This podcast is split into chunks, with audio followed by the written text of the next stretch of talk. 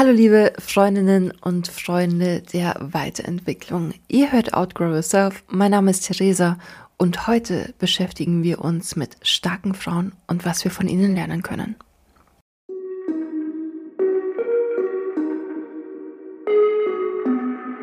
Outgrow Yourself, der Podcast, der dich wachsen lässt, nämlich an dir selbst neue Blickwinkel, andere Perspektiven, Learnings aus der Vergangenheit, um die Zukunft anders bzw. besser gestalten zu können. Das sind alles Formate, die du hier finden wirst. Lass mal gemeinsam eine Situation in unseren Köpfen simulieren. Du hast einen langen Arbeitstag hinter dir, du bist richtig kaputt, du gehst zum Bus, du setzt dich auf deinen Platz und bist einfach nur froh, deinen Heimweg antreten zu können. Eine andere Person kommt und fordert dich auf, diesen Platz an sie zu übergeben. Du weigerst dich. Der Busfahrer greift ein, ruft die Polizei, du wirst verhaftet, kommst sogar kurz ins Gefängnis. Ähm, kommst dann vor ein Gericht und wirst dafür verurteilt, auf einem Busplatz gesessen zu sein. Wie geht's dir mit dieser Vorstellung? Das ist nämlich Rosa Parks 1955 in Montgomery passiert. Wie es dazu kam, beleuchten wir gleich. Zuallererst werfen wir einen kurzen Blick auf ihre Kindheit. Rosa wird im Jahr 1913 in Alabama geboren. Sweet Home Alabama.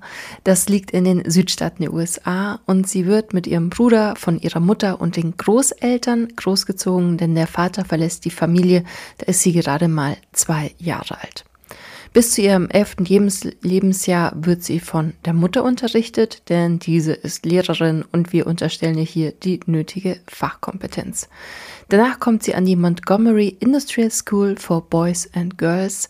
Es ist eine reine Schule für Afroamerikaner. Mit 19 Jahren heiratet sie Raymond Parks und da stelle ich mir die Frage, hieß der auch Parks oder hat er ihren Namen angenommen, weil sie gesagt hat, hey, wäre doch super. Ich habe Fragen, aber das konnte ich trotz intensiver Suche einfach nicht beantworten. Ähm, ihr Mann, Raymond Parks, war sehr aktiv in der Wahlrechtsbewegung für Afroamerikaner, der NIICP, Nationale Vereinigung für die Förderung farbiger Menschen. Und so begann auch ja eine gewisse politische Karriere oder zumindest ein politisches Denken in Rosas Kopf. Warum das so wichtig ist, erfahrt ihr. Wir springen in das Jahr 1943, wo Rosa einerseits als Schneiderin, andererseits als Sekretärin bei der eben genannten Organisation, gekürzt NIICP in Montgomery arbeitet. Die Rassentrennung war zu diesem Zeitpunkt in Montgomery extrem ausgeprägt. Man hat es ja schon zuvor gehört. Rosa war ja an einer afroamerikanischen Schule. Das war damals ganz strikt getrennt. Genauso gab es aber auch Parkbänke nur für Weiße oder nur für Schwarze, also Colored Ones. Genauso auch Aufzüge. Und worum es sich in diesem, ja, in dieser Biografie vor allem dreht, die Busse waren ebenfalls getrennt, aber nicht vollständig. Vorne waren vier Reihen für Weiße reserviert und es gab einen mittleren Abschnitt, der von den schwarzen Personen benutzt werden durfte. Allerdings war die komplette Reihe zu räumen, also egal wie viel Platz da jetzt noch war. Sobald nur ein weißer Passagier hier Platz nehmen wollte, musste die ganze Reihe an Afroamerikanern aufstehen. Okay. Und weil ich es sehr interessant finde, ein kleiner Exkurs, was NIICP, also diese Nationale Vereinigung für die Förderung farbiger Menschen, so alles macht. Ähm, ihre allererste Klage richtete sich gegen das Gesetz der Rassentrennung legalisieren von Jim Crow. das muss man sich mal geben. Hier, lasst uns die Rassentrennung legalisieren. Es war doch, äh, wir gehen nicht weiter drauf ein, unmöglich. Aber aktuell haben sie auch eine Klage gegen Donald Trump laufen äh, in Bezug auf den Sturm des Kapitols. Also nach wie vor ganz schön aktuell. Aber die Frage ist ja vielmehr, was ist denn dann der guten Rosa passiert? Wir schreiben nun den 1. Dezember 1955.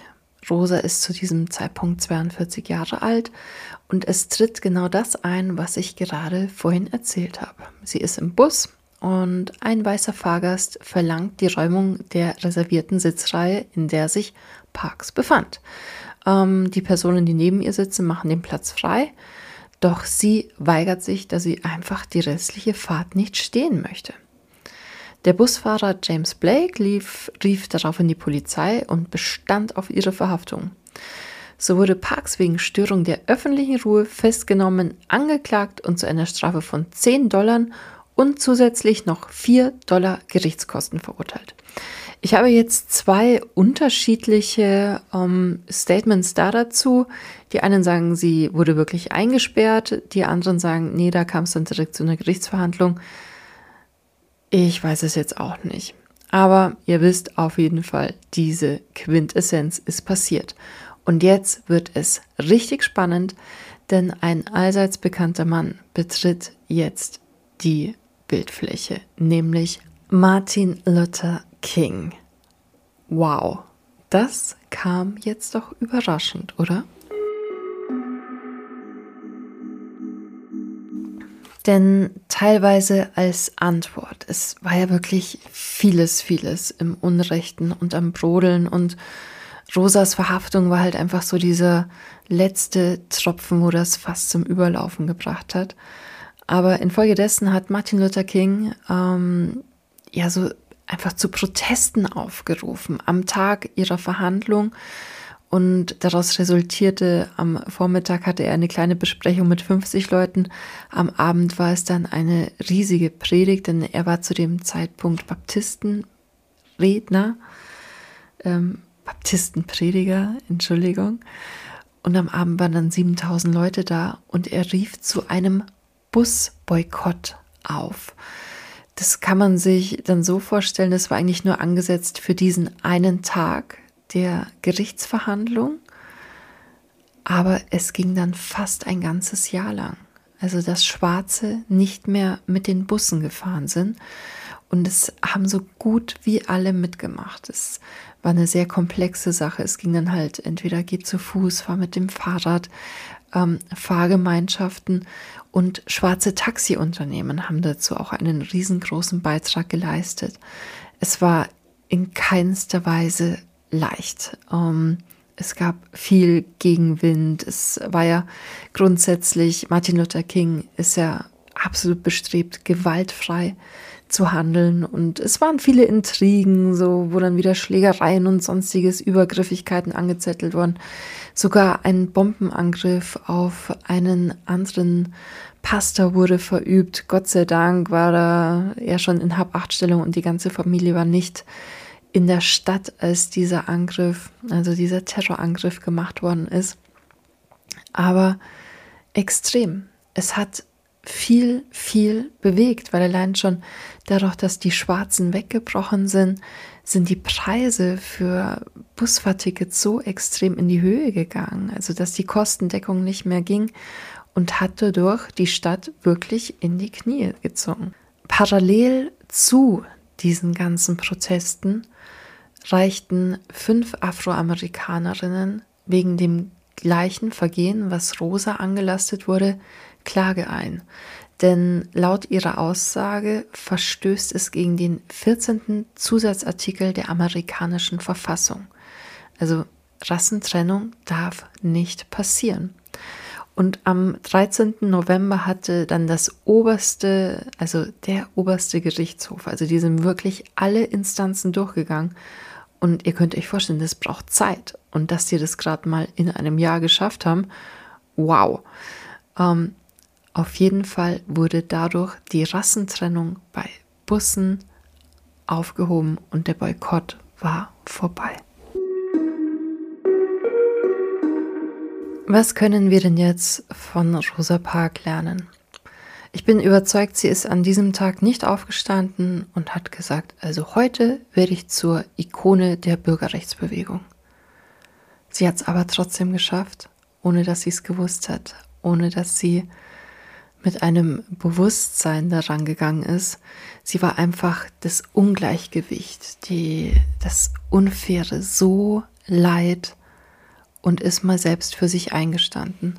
Denn sie war definitiv nicht die Erste, die hier ihren Sitzplatz verweigert hat. Es gab auch zwei andere, wo auch NAACP ähm, Klagen vorbereitet hatte.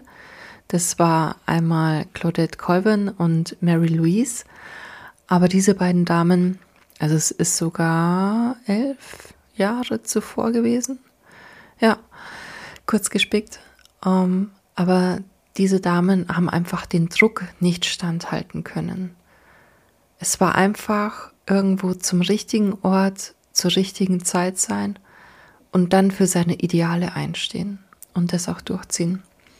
Dass das Ganze natürlich auch Schattenseiten hat, ist klar, denn sie wurde zur absoluten Zielscheibe von Drohungen und ständigen Telefonanrufen, die bei ihrem Ehemann Raymond Parks zu einem Nervenzusammenbruch führte. Ähm, daraufhin zog dann das Paar 1957 nach Detroit um. Also ich denke, sie hat da ein gutes Gespür gehabt, wie weit gehe ich und wo ist dann mein privates Leben doch so wichtig, dass ich sage, jetzt ist mal gut. Und damals war ja auch der Schutz von einer Person oder eine andere Telefonnummer, das war ja nicht so leicht. Das darf man nicht vergessen. Wir sind hier im Jahre ähm, 1957. Also 55 ist der ganze Bums passiert. Ähm, auch hier mit Martin Luther King, das hat alles so eine irre Dynamik bekommen aber auch zu Recht, es musste etwas passieren, es musste etwas reformiert werden. Und sie war einfach, ja, der Impulsgeber mit etwas sehr Kleinem, nämlich, dass sie einem anderen Menschen etwas verweigert hat, was ihm einfach nicht zugestanden hat.